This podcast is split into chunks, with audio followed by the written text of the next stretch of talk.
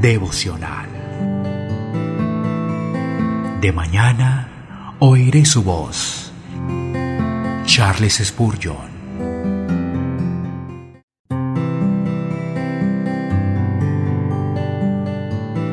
Gálatas capítulo 2 versículo 10. Solamente nos pidieron que nos acordásemos de los pobres, lo cual también procuré con diligencia hacer. ¿Por qué Dios permite que tantos hijos suyos sean pobres? Él, si quisiera, podría hacerlos ricos. Podría dejar bolsas con oro a sus puertas. Podría enviarles un gran salario anual o podría esparcir abundantes provisiones alrededor de sus casas, como una vez hizo caer codornices alrededor de los campamentos de Israel y que lloviera pan del cielo para alimentarlos. No hay necesidad de que aquellos sean pobres, a menos que Él vea que eso es lo mejor. Suyo es el ganado de los cerros. Salmo 50:10. Él podría suplirlo.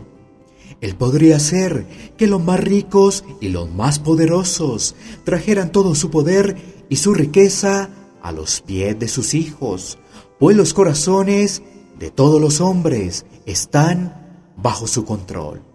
Pero Él no elige hacer eso, permite que sientan necesidad, permite que anhelen en penuria y oscuridad.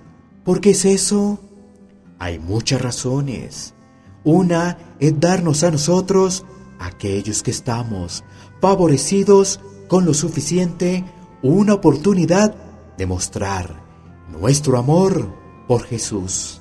Mostramos nuestro amor por Cristo cuando cantamos de Él y cuando oramos a Él.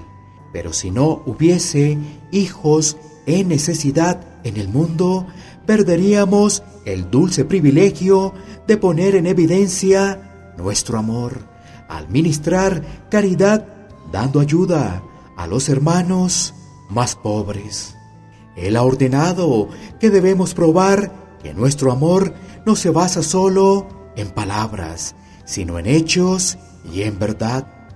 Si verdaderamente amamos a Cristo, debemos preocuparnos por aquellos a los que Él ama. Los que son estimados por Cristo serán de estima para nosotros. Consideremos aliviar a los pobres del rebaño del Señor, no como una obligación, sino como un privilegio. Recordemos las palabras de Jesús. Les aseguro que todo lo que hicieron por uno de mis hermanos, aún por el más pequeño, lo hicieron por mí. Mateo 25, 40. Con seguridad, la certeza es lo suficientemente dulce y el motivo lo suficientemente fuerte como para guiarnos a ayudar a otros.